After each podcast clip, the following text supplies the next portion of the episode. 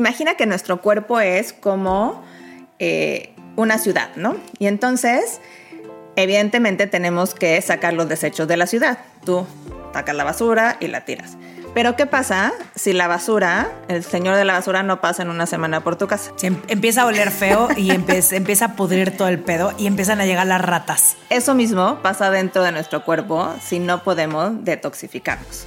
Y entonces se vuelve una, un círculo vicioso que tenemos que intervenir para que pueda funcionar mejor. Entonces, si yo, como tú dices, no duermo bien, y entonces lo que hago es llenarme de azúcar y de café en la mañana porque necesito energía, estoy no nutriéndome bien y metiéndole algo de toxicidad a mi cuerpo, porque además rara vez consumimos un buen café o un buen lácteo, etcétera, en la mente.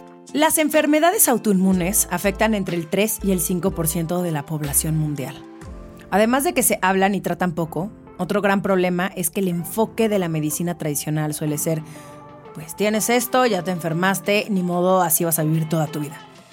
Pero la realidad nos dice que no, que hay hábitos y conductas que podemos ajustar para poder llevar una vida sana y placentera a pesar de tener alguna enfermedad. Y no, no digan que estoy generalizando porque claro que no, cada enfermedad es única y cada persona también. Pero mi invitada de hoy es testimonio de carne y hueso sobre el cómo cambiar tus hábitos. Puedes cambiar tu vida y por eso creo que vale la pena que la conozcas. Antes de que te la presente, quiero pedirte un favor gigante. Que le des follow a nuestro podcast en la plataforma de audio donde escuches tus podcasts, que compartas este contenido si te resultó útil y mm, obviamente que nos califiques para que así podamos llegar a más personas. Muchas gracias. ¿Por qué nos cuesta tanto trabajo conciliar nuestra parte vulnerable con nuestro poder? ¿Cómo manejar el trancazo de la adultez? ¿Qué significa ser mujer hoy? Lo dije muy falso, ¿no? Está en ti agarrar las riendas de tu vida y salir de tu zona de confort. Desde atreverte a cumplir tus metas hasta aprender de quienes no son como tú. Yo soy Romina Sacre y te doy la bienvenida a Sensibles y Chingonas, un podcast donde se vale hablar de todo, sin miedo a ser diferentes.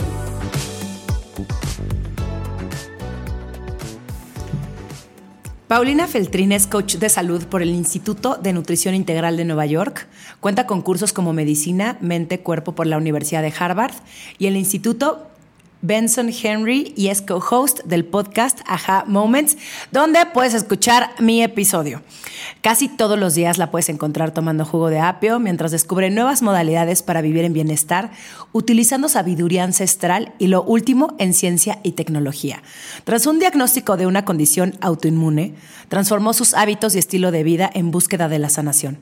Hoy habla de medicina, mente, cuerpo, porque le cambió la vida dando consultas personales y asesorando a empresas. Pau, bienvenida Sensibles y Chingonas. Qué padre tenerte aquí conmigo hoy. ¡Qué emoción! Siempre platicar contigo, Romy. Yo conozco tu historia, pero me parece imprescindible que la cuentes para que quienes nos escuchan tengan un contexto completo de tu situación. Tienes una enfermedad autoinmune y tú lograste darle la vuelta. ¿Cómo empezó todo? Uy, la verdad es que como muchas personas que son diagnosticadas con una condición autoinmune, pasamos como un calvario de mucho tiempo en el que empezamos a manifestar síntomas y vamos con un doctor y vamos con otro. Y desgraciadamente es complicado llegar a saber exactamente qué tenemos. Yo pasé como cinco años tratando de ir con un doctor, con otro, principalmente los síntomas de lo que a mí me diagnosticaron que es enfermedad de Crohn es que todo te cae mal, prácticamente vas al baño todo el tiempo eh, y es bastante incómodo y no solo es incómodo, es doloroso y limita muchísimo tus interacciones sociales porque nunca sabes si algo te va a caer bien o no. Oye, Pau, ah, perdón que te detenga aquí, pero ¿en qué momento te das cuenta que tienes esta enfermedad? Más bien, ¿en qué momento te das cuenta que esto ya no es normal? Porque es muy común que la gente viva en dolor y ni siquiera se dé cuenta. Yo creo que tocas un tema importantísimo, Romy, porque el problema es que se vuelve normal. Y yo creo que la mayoría de la población vive situaciones de salud considerando que es normal. Hay muchísima gente que te dice, me duele la cabeza, pero siempre me duele. O me inflamo después de comer, pero pues ya es normal, ¿no? Y mi caso fue un poco así, aunque iban creciendo los síntomas o la intensidad. Y la verdad es que sí intenté ir con varios doctores, pero nadie le atinó. O sea, todavía las condiciones inmunes son difíciles de diagnosticar.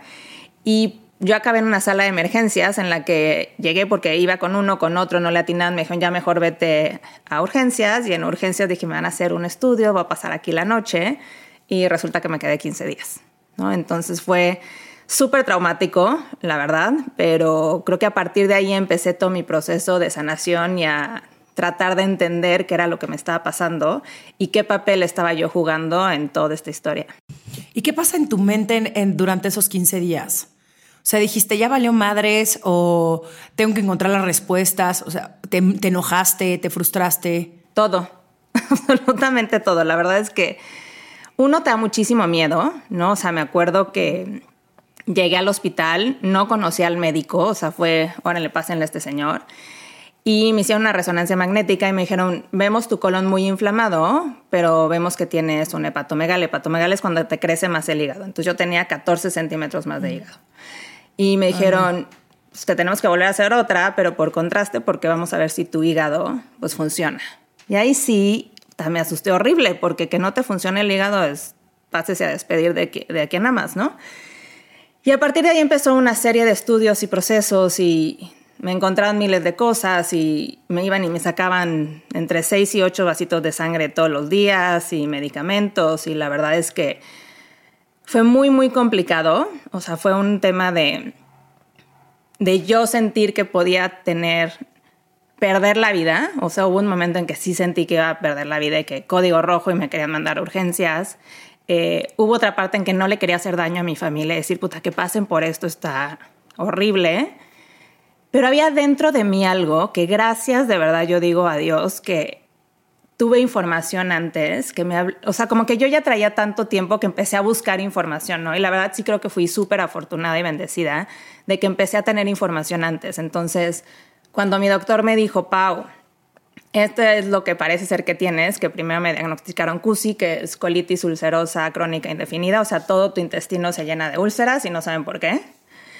Y luego fue algo más grave que se llama eh, enfermedad de Crohn, en el que tu sistema inmune ataca todas las células y todos los órganos de tu sistema digestivo, o sea, desde la boca hasta el, hasta el ano, o sea, todo puede ser afectado. Entonces, comer realmente es un, es un tema. Y cuando me dijeron eso, me dijeron, si no funciona tu tratamiento, lo que va a pasar es que vas a terminar con una bolsita que vas a traer toda la vida. Y es horrible. O sea, la verdad es que cuando te dan esos diagnósticos te mueres de miedo, te llenas de incertidumbre. Me enojé muchísimo también, así de que qué está pasando. Está súper triste. Pero como que siempre hubo una parte dentro de mí que me decía, Pau, el cuerpo es súper sano. El cuerpo sabe, es súper sabio, sabe qué hacer. Entonces hay que encontrar cómo le vas a hacer para regresarlo al equilibrio. y esa es mi siguiente respuesta, ¿no? ¿Y cómo regresas al equilibrio? Eh, bueno, a ver, a ver, antes de, antes de eso, ¿cómo fue ese camino que te llevó a descubrir que tú podrías formar parte activa de tu recuperación? Además de lo que ya me mencionaste. O sea, ya tenías tú esta... Obviamente te empiezas a sentir mal, tú empiezas a tratar de encontrar respuestas, eh, te empiezas a informar, pero después de que sales del hospital, ¿qué, qué sigue? O sea, ¿cuál es, ¿en qué momento decides, ok, esto es lo primero que tengo que hacer para empezar yo a, autocurarme? No sé si autocurarme es una palabra, autosanarme. yo creo que es lo mismo.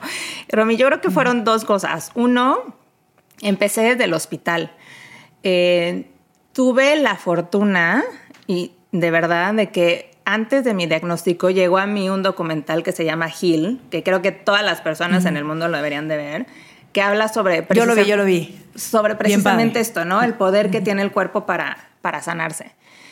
Y como que desde el hospital empecé a hacer meditaciones y visualizaciones y empezarle a dar instrucciones a mis células de qué era lo que tenían que hacer, ¿no? Entonces como que les daba instrucciones de que tenían que cerrar las úlceras, ¿no? Y luego me empecé a cuestionar como como que qué papel había jugado yo dentro de esta historia, porque algo dentro de mí me decía que no podía ser solo una parte física, ¿no? Yo estaba pasando por muchísimas emociones, estaba súper confundida, estaba muy triste, tenía mucho miedo, mucho enojo, eh, había llevado un estilo de vida con un estrés excesivo, o sea, trabajando 18 horas, a veces 20 horas al día, durmiendo nada, eh, mi vida aparentemente era fantástica porque me la vivía de fiesta en fiesta y con, conociendo a gente increíble y la verdad es que disfruto mucho mi trabajo. Y en aquel momento sacrificaba mi alimentación, mi sueño, mis momentos de descanso, de risa, de gozo, por otro tipo de gozo en el que trabajaba, ¿sabes? Sí, sí, sí. Y entonces como que mucha gente me lo había dicho, mi familia me lo decía, oye Pau, estás trabajando demasiado, estás demasiado estresada y yo todo lo justificaba. Entonces, claro que cuando te para la vida dices, pues por algo me está parando, ¿no? Y empecé a hacer como mucho esta introspección de qué estaba pasando conmigo y cómo era lo que yo podía hacer. Y entonces también había leído un libro muy bueno de epigenética en el que te dicen que el 95% de las enfermedades están relacionadas con tu estilo de vida. Hay un componente genético, ¿no? Se van a manifestar en donde tienes esa debilidad genética, pero la realidad es que es tu estilo de vida, tus pensamientos, tu alimentación, realmente lo que compone tus 24 horas día a día, ¿no? Entonces, como que empecé a hacerme consciente de qué papel había yo jugado en la historia y pues, no fue nada bonito, ¿no? Porque aceptar que tú tuviste algo que ver es como complejo. Es hacerte responsable de tus acciones y está cabrón, porque aparte nos venden esta idea que el éxito sí se mide en cuánto trabajas, en cuántas horas estás haciendo cosas, en esta hiperproductividad que híjole, está muy cabrón, porque creemos, sobre todo creo que nos pasa a las, digo, a todos, ¿no? Y yo creo que a todos, a todas y a todos, pero a las mujeres de pronto nos compramos este papel de que tenemos que ser las más intensas en todo lo que hacemos, porque si no, tenemos que demostrarle, no nada más a los demás, sino a nosotras mismas que podemos, pero es ya llevarnos a un límite donde ¿qué tanto vale la pena si no tienes salud? Ah, bueno, totalmente, ¿no? Realmente yo me di cuenta que si no tienes salud no tienes nada, ¿no? Y la verdad es que la damos por hecho hasta que te llega una llamada de atención así y no te queda de otra más que poner pausa y ver qué puedes ir haciendo y seguir la indicación de tus médicos. Y fui súper puntual con mis médicos, pero también creo que la medicina no es el único camino. O sea, creo que hay que hacer muchísimas otras cosas más porque si es tu estilo de vida y son tus relaciones y lo que más aprendí yo es la percepción que tienes de la vida, si eso no cambia, no va a cambiar tu condición. Porque tu forma de percibir el mundo fue tu forma que te llevó a estresarte y fue lo que generó el caldo de cultivos de hormonas y de toda esta parte bioquímica en el cuerpo que si no lo cambias, va a regresar. Por eso vemos tantas veces que hay condiciones como cáncer o autoinmunes que se dice que están en remisión, pues porque nada más falta tantito que se vuelva a dar todas esas condiciones y regresan. Mm. A mi papá le dio un infarto hace ya varios años y fue prácticamente un milagro que estuviera vivo. O sea, mi, digo, mi papá sigue conmigo, este año cumple 74 años, pero hace pues ya como más de 15 años le dio un infarto eh, dos infartos de hecho, y fue eh, milagro que pudo hablar a la ambulancia, llegaron por él, eh, lo revivieron en la camilla, fueron estuvo una semana en terapia intensiva, pero mi papá era de workaholic, intenso, fumaba una cajetilla de cigarros y le dijeron, si no cambias tus hábitos, te a morir. O sea, no, no, si tú no quieres cambiar de hábitos, nos vamos a volver a ver aquí o probablemente ya ni siquiera nos veamos porque va a ser too late. Y mi papá tuvo que hacer un cambio drástico ¿eh? y se lo agradezco porque valoró muchísimo la vida y valoró muchísimo... Eh, pues sí, lo que tenía en su presente. Pero igual, igual mi mamá, cuando le dio cáncer de mamá, lo mismo, ¿no? Tuvo que cambiar sus hábitos. Pero hay personas que neta no quieren cambiar de hábitos, pero se quieren sentir bien. Y eso también ha de ser súper frustrante para las personas a su alrededor, ¿no? ¿Cómo, cómo, ¿Cómo lidias con una persona que neta no quiere cambiar sus hábitos, pero que en cierta forma, pues, pues o sea, te importa, es tu familia, es tu hermana, es tu amiga? ¿Cómo, cómo lidias con eso? Yo creo que es un tema de respetar la vida de cada quien, ¿no? Hay gente que prefiere vivir cómodamente, lo voy a decir entre comillas, porque creo que cuando pasas por estas cosas te acostumbras a esta comodidad en una zona de no confort. Eh, pero creo que sí es mucho de respetar lo que cada quien decide cómo quiere vivir su vida. ¿Sabes? Va a haber quien decida seguir fumando esa cajetilla y vivir menos años, y a lo mejor se arrepienta los últimos tres meses de su vida. Eh, hay gente que va a decir, valoro tanto la vida que prefiero hacer lo que sea. Eh, a mí me gusta trabajar con la gente que está dispuesta a hacer lo que sea para mantenerse en la vida. Porque también creo que hay un tema súper eh, fuerte en el que no se habla de todas las otras cosas que componen al ser humano. Entonces, en el sistema en el que vivimos hoy, la única forma oficialmente correcta de sanar es asistiendo con un médico alópata. Y yo digo que eso es increíble, maravilloso y funciona muy bien y tienes que seguir lo que hace tu médico. Pero si lo que te llevó a enfermar también fue que estás estresado todo el tiempo, que eres sumamente negativo, que pasas mucho tiempo en soledad, que no te alimentas sanamente, que no duermes, que no descansas, que vives en un cuerpo y en un ambiente tóxico, que no sabes liberar tus emociones, difícilmente una pastilla va a hacer eso. Porque una pastilla no reemplaza toda la química y toda la forma que naturalmente tu cuerpo está diseñado para hacer.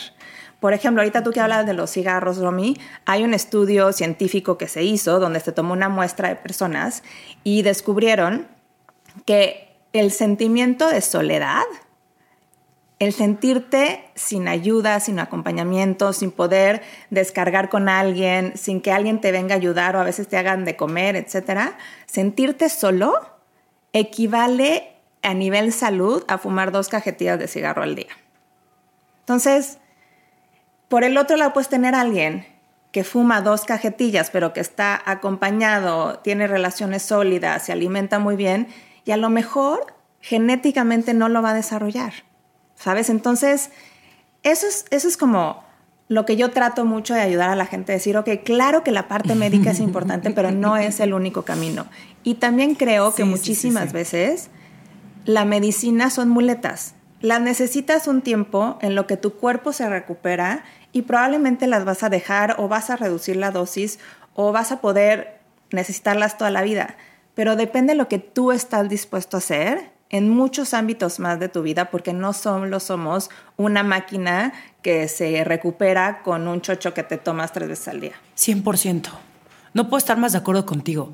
Somos un todo y no podemos creer que el solamente ir y meternos 47 pastillas, eso ya es la solución a todo. Claro que ayuda. Y también qué, bueno que habemos muchas personas que tenemos el privilegio de ir con un doctor, porque sí, sí tenemos que escuchar también a la parte científica, ¿no? Pero también encontrar lo que nos funciona a nosotros mismos y ir muchísimo más profundo, porque al final la pastilla lo único que va a hacer, a ver, no estoy diciendo que las medicinas no funcionen, ¿eh? Para nada, porque sí funcionan y un chingo, pero si no eso, si no cambias tus hábitos, si no te das cuenta realmente qué es eso que ocasionó tu enfermedad, eh, si no estás dispuesto a confrontarte contigo y a ir muchísimo más profundo, va a ser muy cabrón que te sanes. Ahora, Pau, sé que tú desarrollaste un método con ocho ejes para poder lograr sanarte. Y estoy emocionadísima que me los compartas. Em, ¿y, de dónde sale? O sea, ¿cómo, ¿cómo logras hacer estos ocho ejes? O sea, estas personas que hacen estas metodologías, me, les aplaudo porque yo lo que menos tengo es estructura. Entonces, quiero que me platiques cómo este proceso de, uno, qué son y cómo lograste como ponerlos en la misma canasta. La verdad es que todo ha sido mucha investigación. La verdad es que he estudiado muchísimo, leído muchísimo y todo lo he experimentado en mí, ¿no? Entonces, creo que funcionan porque me ha funcionado. Em, y creo que ha sido un proceso largo el entender cuáles fueron los principales pasos que me ayudaron a mí a sanar. Em, número uno es creer, ¿no? Eh, si en el momento en que mi doctor hubiera llegado y me hubiera dicho, Paulina, este es el proceso que se va a seguir y lo más probable es que termines con una bolsita por el resto de tu vida. Y yo hubiera dicho, híjole, pues sí, entonces me hubiera deprimido muchísimo y demás. Yo me acuerdo perfecto que llegó y le dije, ajá, sí, sí, sí, sí, sí, me lo tienes que decir por protocolo, no vamos a llegar ahí. Dime cuáles son las cosas que tengo que hacer para no llegar ahí. Y desde el principio dije, a mí no me importa cuáles son los porcentajes de la gente que tiene Crohn yo voy a ser de las que va a estar bien. Entonces, ¿qué tengo que hacer para ser una de esas personas? Y me puse a estudiar a personas que no fue fácil de encontrar, que habían tenido remisiones de Crohn, inclusive gente que te afirma que está 100% curada, como el doctor Chatterjee o la doctora Carnehal. Son personas que, así como yo, se enfermaron y empezaron a hacer muchísimas cosas para llegar a la sanación. Entonces, número uno es la creencia. Si tú crees que lo único que va a pasar es que vas a tener una condición degenerativa que vas a ir manejando, nada, aunque exista algo, te va a ayudar a lograr la sanación, ¿no? Entonces creo que lo primero es creer que es posible, ¿no? Como cualquier cosa, como un campeón olímpico. Seguramente creyeron que podían pasar ese, esa barrera o esos eh, kilómetros o minutos o segundos. Primero tuvieron que creerlo. Entonces creo que eso fue lo principal y que por alguna razón yo llegué pensando que era posible sanar cuando estuve en el hospital con esos diagnósticos y con noticias horribles día tras día. ¿Y el segundo paso? No quiero que me des los ocho ejes. Te los doy completos, va. El segundo es eh, cambiar radicalmente tu alimentación. Creo que estamos súper desconectados de la naturaleza y de lo que significa alimentarnos. Eh, vamos a un supermercado y el 90% de lo que hay es pseudo comida. Es comida prefabricada con muchísimos químicos que lo único que hacen es que tu cuerpo requiera de mucha mayor energía para poderlos procesar. Entonces, si tú estás viviendo en un ambiente tóxico, con muchísimo estrés, con demasiada eh, requisición de energía, procesar estos alimentos va a ser mucho más complejo para tu cuerpo. Entonces, necesitamos regresar a lo que el cuerpo está diseñado a comer, que es comida de la tierra, tan sencillo como eso, frutas, verduras, eh, nueces, semillas, granos, cosas que realmente las genera nuestro planeta porque es lo que estamos diseñados a comer. Y yo creo que también como mujeres, Romy, muchísimas veces hemos pasado por dietas y al menos en mi caso pasaba por dietas y me quitaban todas las frutas porque engordan, ¿no? Entonces yo no, no puedes comer un mango. Es como, no puedes comer un, mango, tiene mucho azúcar, pero aquí está tu quesito light y tu güey, o sea, por favor, no. O tu barrita de granola, ¿sabes? Mm. Llena de sí, sí, sí, sí, sí, sí. azúcares Azúcar añadidos o ahora todo... Mm. Entonces, radicalmente cambiar tu alimentación, quitar todo lo que venga en un empaque, adiós, por lo menos en el momento más agudo en el que necesita tu cuerpo recuperarse. ¿no? Y yo creo que cada cuerpo es individual y vamos a ir modificando cómo lo vamos a hacer, pero al principio, fuera harinas, fuera cualquier cosa que venga en un frasco, en una lata, en un empacado, nada de eso. Eh, el tercer paso, y creo que es fundamental, es aprender qué es el estrés. Vivimos en piloto automático. ese, Creo que ese tercer paso a mí me urge. no, a todos. Yo creo que es el que a mí más, de los que más me sirvieron, porque vivimos en un autopilot y nunca nos damos cuenta en qué autopilot estamos viviendo. Entonces el cuerpo solo puede estar en un estado o en otro. Se le llama, es, lo maneja el sistema nervioso central y él es el que regula todo lo que va a pasar en nuestro cuerpo. ¿no? Es el que le manda señales al cerebro, es el que produce las hormonas del estrés o de la relajación. Y entonces tú vives en parasimpático o en simpático. Y simpático suena muy bonito, pero es todo lo contrario, porque cuando estás en simpático es justo cuando estás estresado. Entonces es cuando se te cruza alguien en el tráfico y entonces le empiezas a mentar la madre y le avientas el claxon o el coche, o te peleas con alguien y te quedas histérico. Y me gusta mucho dar un ejemplo de todos los animales en el planeta vivimos en simpático y en parasimpático. Parasimpático es cuando te relajas, es cuando estás echando unas risas, cuando estás echado en el pasto, ¿no? Cuando le estás pasando lindo y todas las hormonas que autosanan tu cuerpo, que te regulan, que te promueven la relajación, dormir mejor, hacer la digestión, entran en acción. Cuando estás en simpático todo el día, en una junta tras otra, te llega un mail, te histeriza, no lo quieres contestar, vas, te peleas, te fumas un cigarro. Ay, no, me río porque quién sabe quién es esa persona. Ay, cómo cuesta trabajo salirse de ahí, Pau. Está cabrón. Cuesta muchísimo trabajo. Yo de hecho hablo de mí en pasado. O sea, muchas veces digo, ay, la Pau de antes, ya tal cosa, o la Pau hubiera reaccionado así. Porque sí es bien difícil. Y entonces, si estás todo el tiempo en esos estados de estrés, lo que sucede es que nunca le das oportunidad a tu cuerpo para repararse. Y entonces lo que tenemos que hacer es aprender a hacer estos minis, que son ejercicios chiquititos que te permiten autorregularte. Y lo que pasa con los humanos, a diferencia de cualquier otra especie, es que somos bien maquiavélicos, Romy. Entonces, si tú un perro, ¿no? Por casualidad, ¿no? Está haciendo algo y te, te invitan a una reunión, te paras y sin querer le pegas con la silla, el perro se va a enojar, te va a ladrar y te va a querer morder, ¿no? Aunque haya sido un accidente. Pero seguramente la próxima vez que te vea, pues igual y te medio ladra y ya, ¿no? La diferencia con nosotros es que si alguien te manda un mail que te enoja, ahí estás dándole vueltas ocho veces en la cabeza. Y enganchadísimas. Enganchadísimas, sí, sí, sí, sí. Y entonces, seis meses después que ves a esa persona, te acuerdas y lo quieres hacer. Y el problema es que el perro en esos seis meses que no te vio, ¿tú crees que estuvo pensando cómo me voy a vengar de Romina? Jamás. Cero, cero, cero, cero. Y las personas sí. Y entonces cuando vivimos en esos estados de estrés, es muy difícil que tu cuerpo pueda sanar o que no llegue a enfermarse. No, y además somos bien enganchados, ¿no, Pau? Porque si esa persona que sé que me estresa, nada más de ver su nombre en mi bandeja de mi correo, va ya a detonar una emoción al respecto, ¿no? Entonces, es como, ¿cómo, cómo podemos también nosotros aprender a híjole, güey, a no tomarnos todo tan a pecho, a entender, a poner las cosas como son, ¿no? Como a resolver mucho más en el momento y no engancharnos y no meternos a estos dramas este, mentales que, nos, que, la, que la mente le fascina.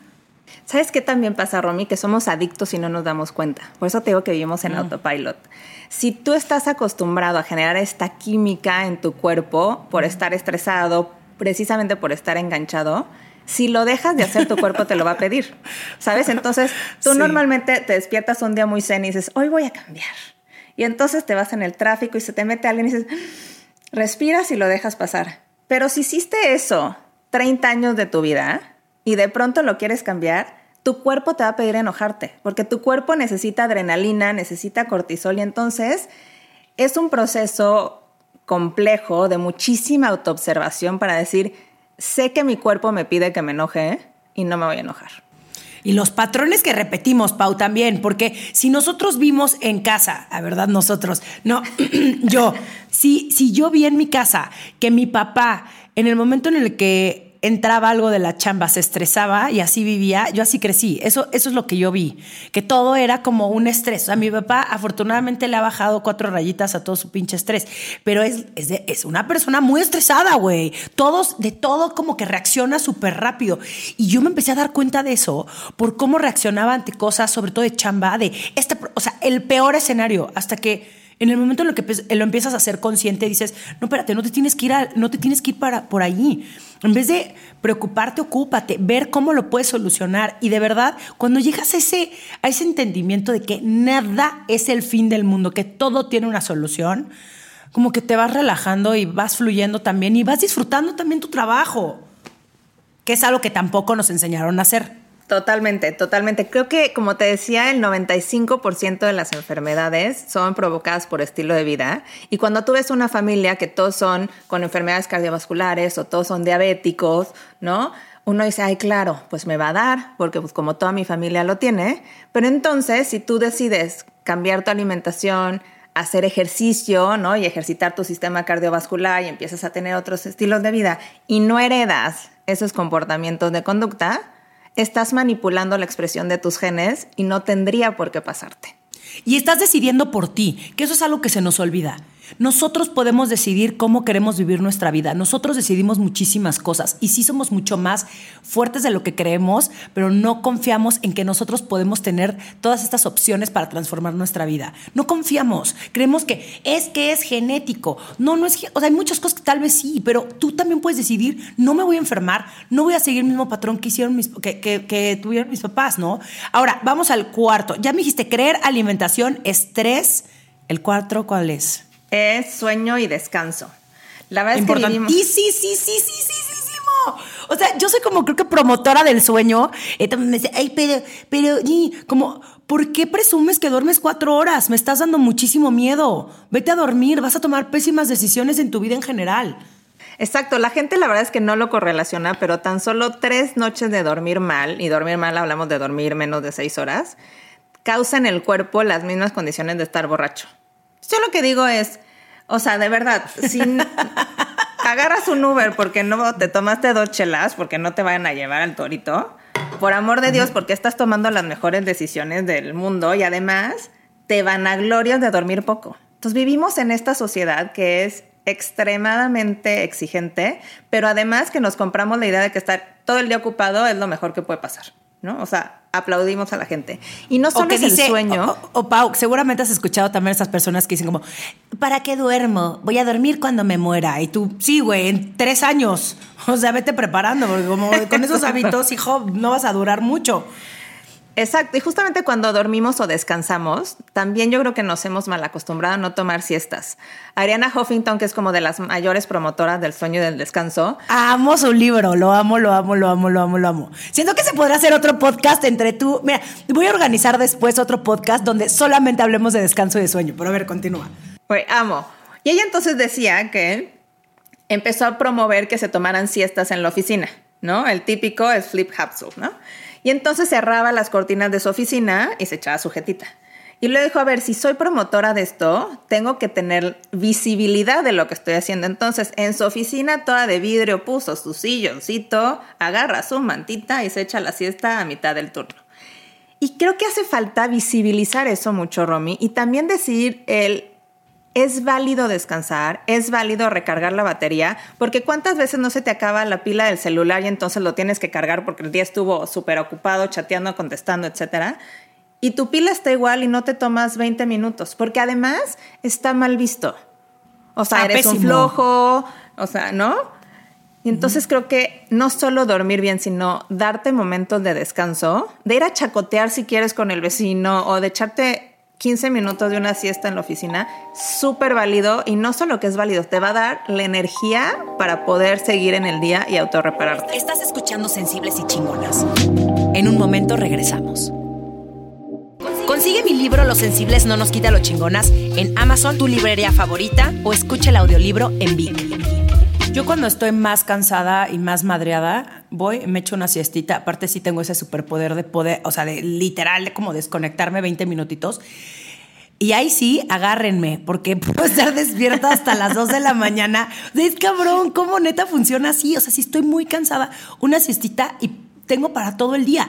Pero, ¿qué hacemos? Estoy cansada, entonces déjame echarme otro, otro, café. Estoy cansada, pero entonces no, hasta las once y media de la noche porque mi jefe está sentado enfrente de mí, no voy a pensar que no estoy cumpliendo. Como hay que empezar también a poner esos límites. Si la otra persona no quiere descansar, si la otra persona ama mandar mails a la una de la mañana, está perfecto. Habrá personas que sean nocturnas, pero las que amamos dormir y a las diez y media de la noche ya estamos así en, nuestro, en nuestra camita, como no me busques esas horas. Como también poner esos límites, porque también este tema de la, o sea, de estar conectados todo el tiempo y que te manden mensajes a WhatsApp a las once y media de la noche, te empieza a causar también un estrés de tienen que ver lo comprometida que estoy con el proyecto, déjenme... No, no, no, no, no, no, no. A partir de tal hora ya no manden mensajes, dejen descansar a las personas.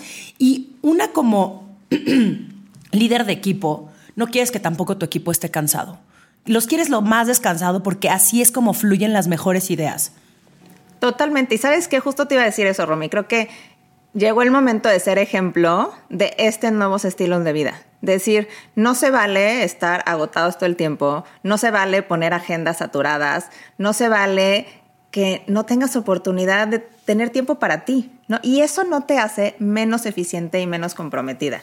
Al contrario, cuando tu cuerpo no está haciendo nada, está haciendo miles de cosas. De hecho, la mejor medicina es dormir. Todos los temas hormonales, de digestivos, de proceso de emociones, de memoria, se arreglan durmiendo. Ahora háblame de desintoxicación, que es el quinto paso. Híjoles, ese para mí es un tema importantísimo y también creo que es para todas las personas que tienen condiciones autoinmunes.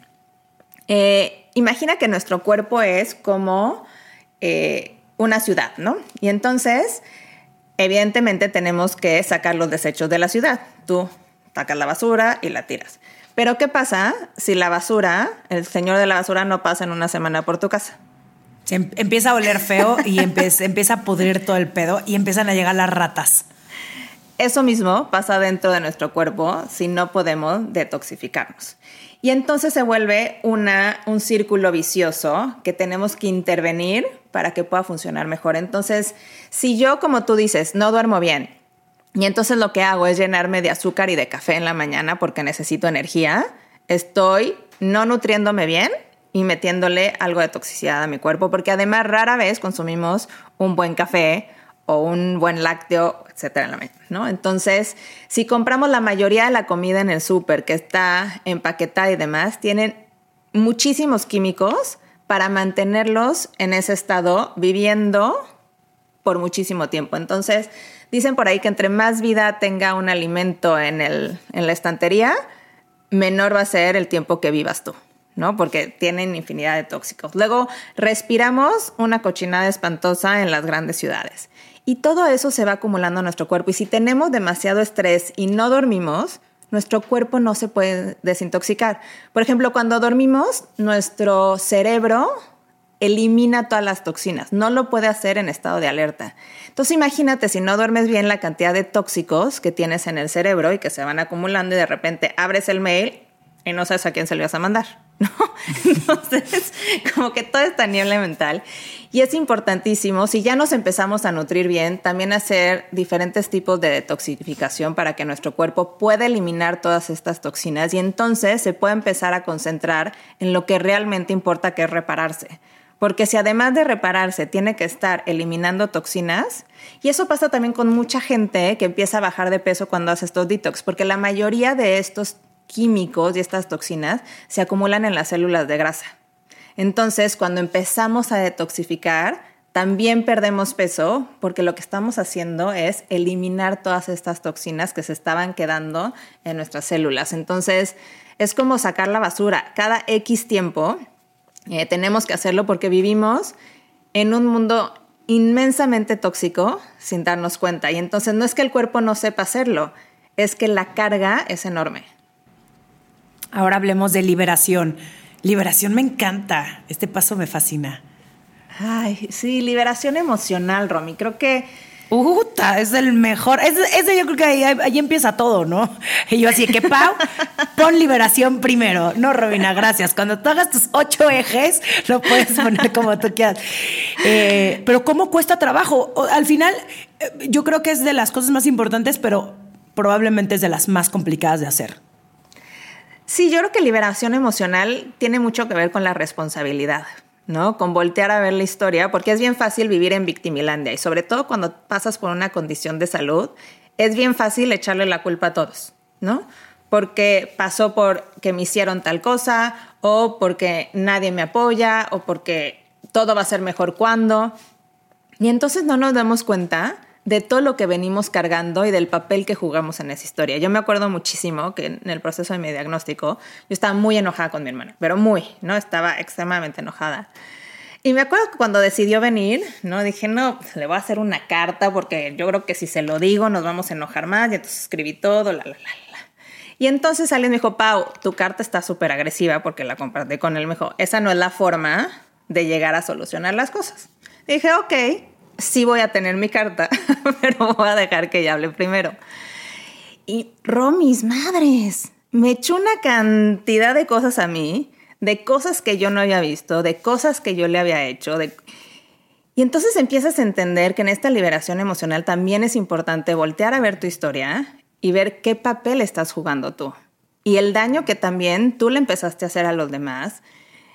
Y liberar no significa ser agresivo no significa tampoco el pasivo agresivo que entonces ya no te pelo nunca. O sea, yo creo que significa ponerte en control con tus emociones, pero sí regresar a esas cosas que en ti causaron un impacto. Entonces yo creo mucho en resignificar nuestras historias. Mm, Qué bonito. No, yo mucho tiempo me sentía extremadamente sola y sentía que nadie me ayudaba y que nadie me echaba la mano y entonces que yo lo tenía que hacer todo. Y luego entendí que tenía muchísima gente echándome la mano y muchísima gente de mi lado, pero nada más yo a veces no les daba la oportunidad. Y entonces creo que sí es importante voltear a ver atrás y entender qué papel jugamos en esa historia y empezar a liberar y empezar a entender que muchas veces nosotros tuvimos algo que ver y muchas otras veces no hay nada que podamos hacer para cambiar la historia y está bien. Y hay que aprender a vivir con eso. ¿No? Con las pérdidas, con lo que sea, pero hay que hacerlo. Qué fuerte. Sí, viene de la mano de la aceptación y de... Sí, como también de mucho perdón, ¿no? De decir, no lo pude haber hecho mejor. Eso así fue y fue perfecto y qué puedo sacar de esa experiencia. Porque quedarnos clavadas en el, justo en Victimilandia, como tú dices, no, es que todos aquí eh, hicieron todo esto para que a mí me pasara. No, güey, no, no, no mames. Pero, pero cambiar eso y darnos cuenta realmente, encontrarle el para qué y no el por qué, es perro. El asumir eh, nuestras acciones y el darnos cuenta de cómo nosotros la hemos cagado y cómo nosotros también fuimos parte de esa historia, pues cuesta muchísimo trabajo porque es muchísimo más fácil echarle la bolita a los otros, ¿no? En vez de decir, mm, yo me lo provoqué, mm, yo también puedo ser mejor, mm, yo también puedo ser un poco más humilde y aceptar que pues tal vez yo no he sido tan perfecta, ¿no? Y no le tengo que echar toda la culpa a mi hermana.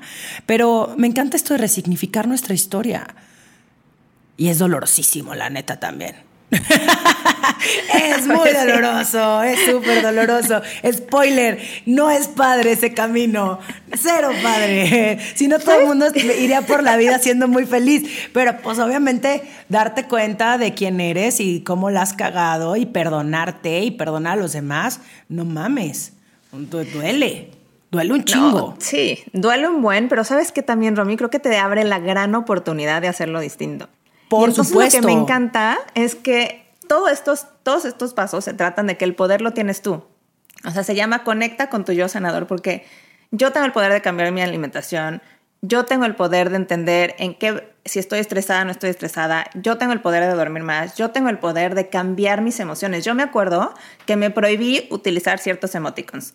Entonces, como yo era la niña estresada 100% del día, si cualquier cosa que me llegara, ya sabes, era el de los ojitos para arriba, la cabeza que le explota, el que se enoja. Entonces, me prohibí utilizar esos emoticons hasta que dije, no, o sea, yo voy a empezar a tratar de cambiarlos. Y entonces, a lo mejor es ahora el que se ríe fingido, ya sabes, o el que está la cabecita volteada.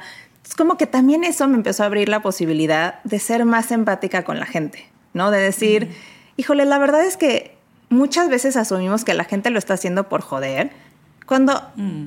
ni les está pasando por su cabeza el que estén haciendo eso. Entonces, cuando cambiamos nosotros, se acomoda todo lo demás. Y creo que cuando pasamos por temas de enfermedades complicadas, no te queda de otra más que cambiar. O sea, porque si te quedas ahí, tu, tu pronóstico no va a ser el más positivo. Entonces, yo creo que si tú tienes toda la voluntad de hacer lo que se tenga que hacer para estar mejor, te vas a dar cuenta que fue una gran oportunidad, que fue un gran maestro para hacer una mejor versión de ti misma. Hay muchísima gente que le preguntas que les dio cáncer y te dijo, fue lo mejor que me pudo haber pasado, entendí tantas cosas, perdoné tanto, ahora soy mejor persona. Y yo lo que digo es, tratemos de que la gente no tenga que pasar por estos caminos tan difíciles y a lo mejor estos pasos les sirven también a personas que todavía no están ahí o personas que dicen, acabo de conocer a alguien que me dijo, mi mamá tiene fibromalgia. Le dije, mi hija, empieza a aplicar tú, porque si heredas todos sus comportamientos y aparte tienes la genética, pues es probable que así como a alguien en una familia diabética se le manifieste a sus 60, 70 años, pues a lo mejor a ti también. Y en nosotros está el poder de cambiar esa historia. Y yo creo que mucho lo que decías, Romy, también es hacernos responsables. O sea, yo me acuerdo un momento que es comiquísimo en, mi historia, porque justo venía de ver a, un reumatólogo que son los que ven mucho de los temas autoinmunes, ¿no? Y entonces eh, le dieron toda una explicación a mi familia, porque aparte yo iba como en combo, ¿no? Íbamos como ocho a la consulta. Y entonces... Eh, me empiezan a decir que me iban a tratar con un biológico para ver cómo funcionaba y entonces pues me iban a inyectar bichos y que si no funcionaba, entonces antes de llegar a la bolsita iba a ser trasplante fecal, ¿no? Y la verdad es que eso ahorita ya se escucha mucho más de lo que se, escuchaba antes, pero en ese momento ya te imaginarás a mi familia diciendo, ¿quién le va a donar el pup? ¿No? ¿De dónde va a salir? ¿Y cuáles son sus consecuencias? Y yo dije, no, tampoco quiero que me pongan el pup de nadie, o sea, ¿de qué me están hablando? Y entonces yo traía la idea de empezar a tomar jugo de apio por algo que yo había leído que podía funcionar en mi condición. Me dijo, Pau, es muchísima fibra, tienes el intestino lleno de úlceras, no va a ser lo mejor para ti. Entonces yo le dije, a ver, a ver, a ver, esta es mi vida y es mi condición. Yo voy a decidir qué camino seguir. Y entonces, si para mí es jugo de apio, va a ser jugo de apio. todas las mañanas, aunque tú digas que me va a enfermar, aunque el médico no lo recomiende, aunque sea, es mi vida, es mi condición y yo decido cómo llevarla. Y entonces es ahí donde también uno recupera ese poder y dices, yo decido, porque yo también soy consciente que durante muchísimo tiempo cedí demasiado. Y para mí el hecho de vivir esta condición me hizo recuperar mi poder y darme cuenta que era lo que yo tenía que hacer, las decisiones que quiero tomar. Y en esta liberación emocional también decidir a quién tengo que revisitar y decir, fuck, güey, le hice un chorro de daño, no me di cuenta. Igual esta persona ya ni se acuerda, pero pues a mí sí me hace bien decirle perdón. O sea, la verdad es que me porté fatal. O sea, lo siento, ¿sabes? Y creo que sí es importante liberarlo. Y a veces liberarlo no es decirlo, a veces liberarlo es echarte un dancing, a veces liberarlo es pegarle a, un punch de, a un cojín, o boxear, o salir a correr, pero la energía se tiene que mover. Y ahora vamos al paso emocional. Sí, no, este paso es como más de mental, ¿no? Es como un tema de cómo tu mente puede cambiar tu cuerpo. Y es entender que tus pensamientos se convierten en emociones y las emociones se convierten en tu química. Entonces, justamente lo que decíamos antes de, eh, tenemos el gran poder de utilizar nuestra mente a nuestro favor. Y se nos olvida que tenemos tres cerebros, ¿no? Y que solo le hacemos caso al cerebro de la mente, que es poderosísimo. Pero hay un cerebro en el corazón y hay un cerebro en el intestino. Y toda esta información se comunica entre ellas. Entonces, si no les hacemos caso, también no podemos eh, mejorar. Y también es aquí donde empezamos a controlar nuestras emociones y decir, hay una escala ¿no? de emociones y tú puedes decir, ok, hoy estoy histérica. Ok, es muy difícil que pases de la histeria a la felicidad. Puedes estar enojada en lugar de histérica. Puedes estar frustrada en lugar de histérica. Puedes estar triste en lugar de histérica cualquiera de esas otras emociones mejor que histérica, ¿no? No vas a ser feliz, en calma, pero empezar a regular nuestras emociones, porque eso a nivel fisiológico tiene un impacto enorme, ¿no? En el momento en que empezamos a generar estas emociones positivas.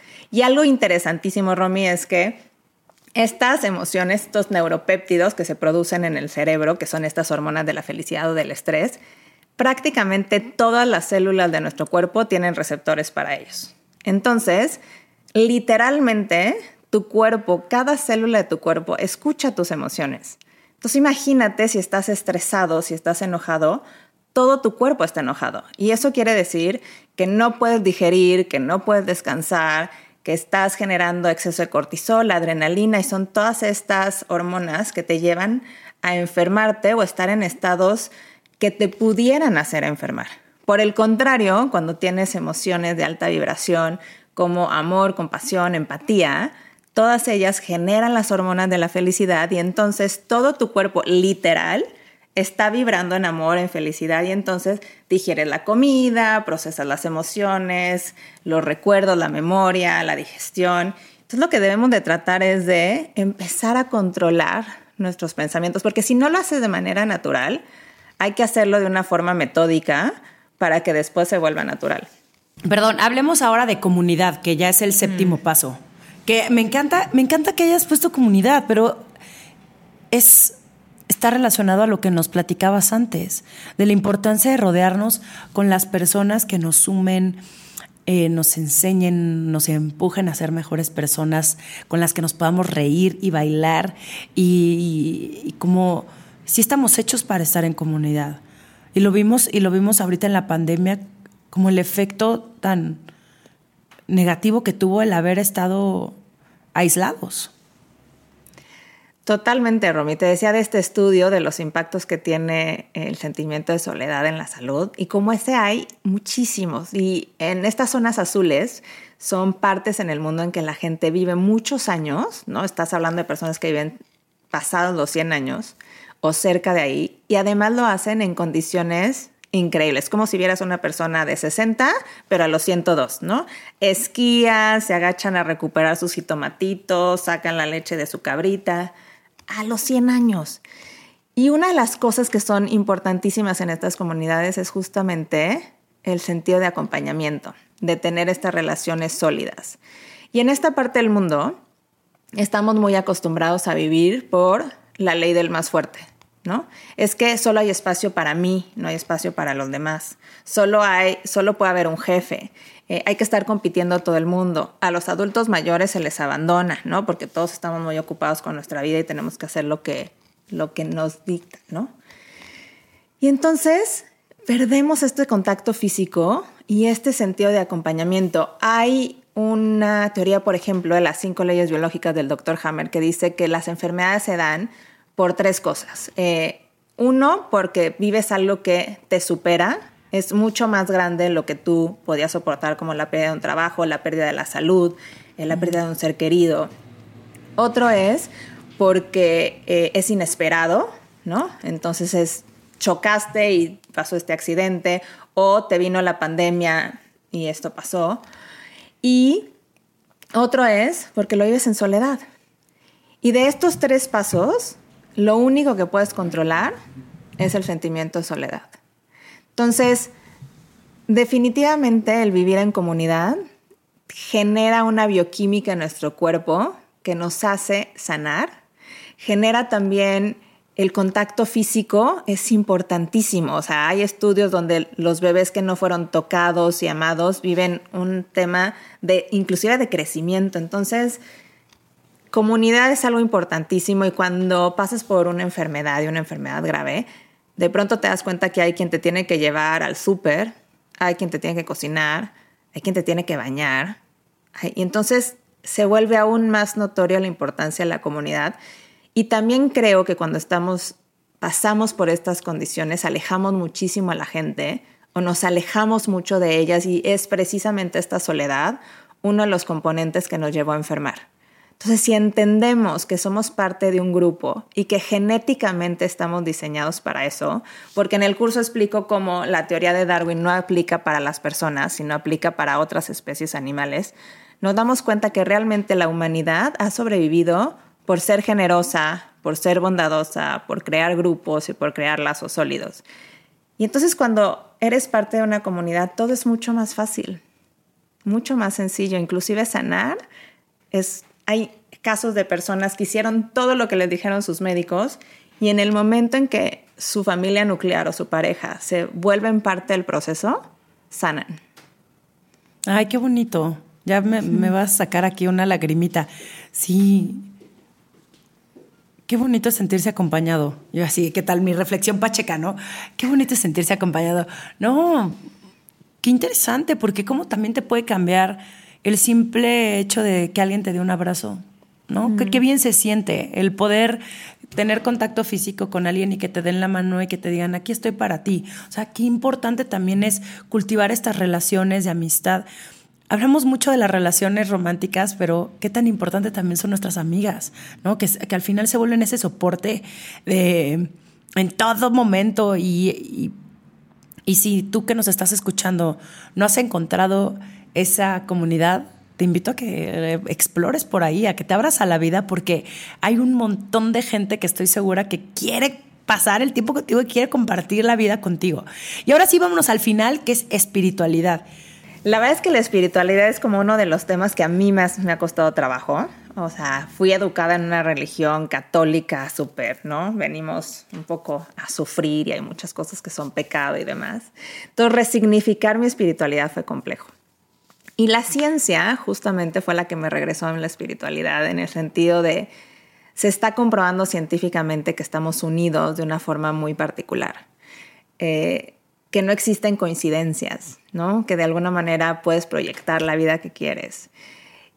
Y entonces cuando descubres que hay algo más grande que tú y que estás sostenida y que eres parte de un proceso y conectas con tu yo infinito, todo pierde importancia, ¿no? Todo es es muy raro, es con una situación dual porque todo es más importante porque soy parte de un todo, pero al mismo tiempo es más fácil porque estoy sostenida. Entonces, yo sí he cultivado una relación con mis ángeles, con mis seres trascendidos, con toda esta magia que existe y que la gente puede pensar que es un poco woo pero se ha comprobado científicamente que sí pasa, ¿no? O sea, por ejemplo, el corazón es el campo electromagnético más grande del cuerpo y se puede conectar a kilómetros de distancia, ¿no? O cuando estamos, nuestro cuerpo tiene información, hay muchas, tú me ves a mí, pero no ves mi campo electromagnético y ahí se esconden energía, emociones y cuando estás interactuando con alguien,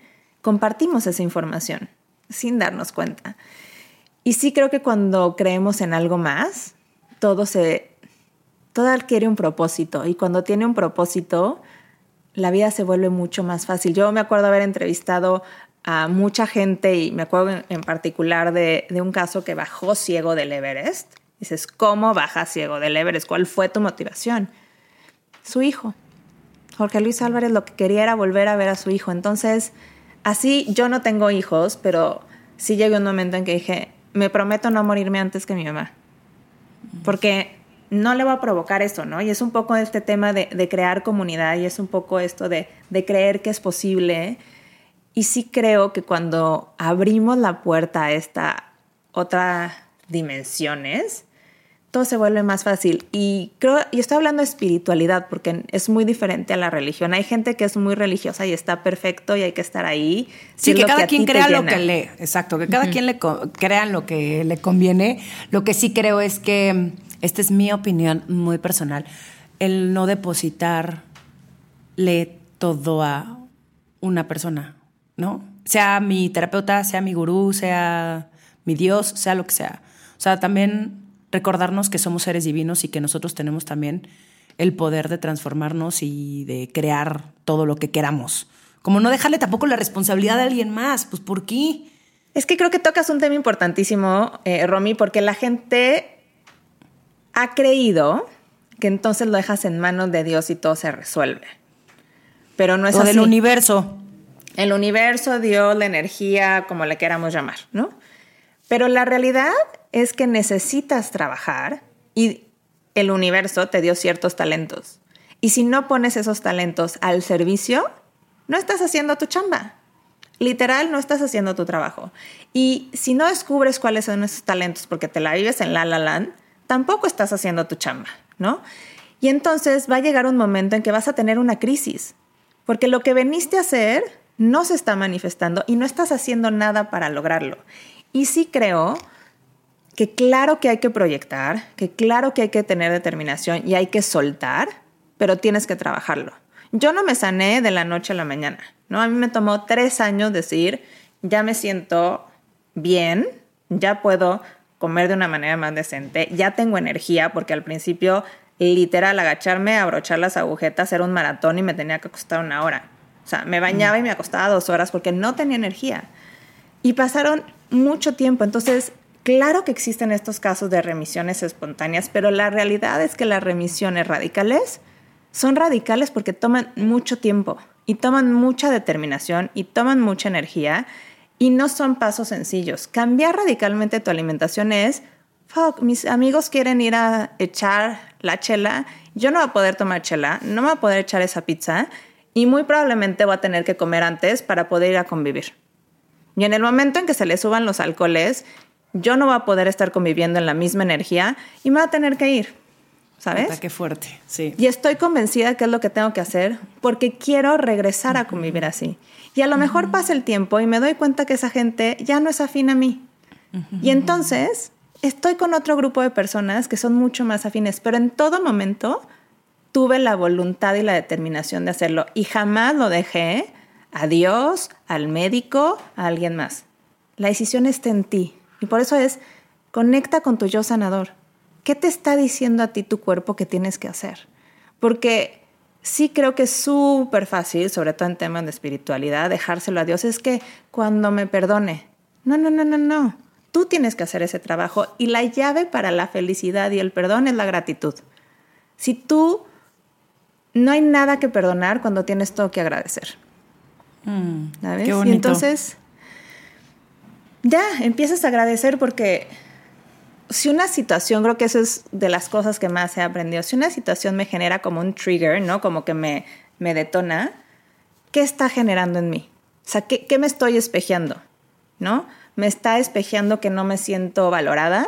Me está espejeando que no soy tan perfeccionista como yo creía, me está espejeando que soy egoísta, me está espejeando que soy envidiosa. Eh, y yo creo que todo eso lo puedes transformar, pero tienes que tener la determinación para hacerlo. Entonces agradezco que me haces ver que no soy tan perfecta. Agradezco que tengo la oportunidad de hacerlo mejor. Agradezco que te preocupas tanto por mí para hacérmelo notar. Y entonces, si lo haces desde un lugar de agradecimiento, lo puedes transformar. Es como, yo me acuerdo que viví una época en que yo decía, la gente me tiene envidia, me tiene envidia, y, mucha gente me decía, sí, es que te tienen envidia. Y en el momento en que transformas la envidia en admiración, cambia por completo. Yo creo que eso nos pasa mucho a las mujeres, somos muy envidiosas. Y entonces, ay, seguro porque está flaca, ay, seguro porque la mantiene el marido, ay, seguro porque miles de cosas, ¿no? Seguro porque tiene buena genética.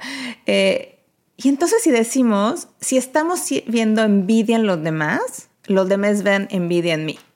Si yo saco la envidia de mi vocabulario y empiezo a admirar a las personas y digo, wow, qué increíble que tiene la disciplina para hacer ejercicio todo el tiempo y tener ese cuerpazo. O mira, qué increíble que tuvo la determinación para seguir con su proyecto y ahora es súper exitosa. Oye, admiro muchísimo esta capacidad de, la, de facilidad de palabra de esta persona. Ya no le estás envidiando, le estás admirando. Y creo que eso es parte de la espiritualidad, el empezar a transformar cómo vemos a la gente, porque también eso es lo que ves en ti.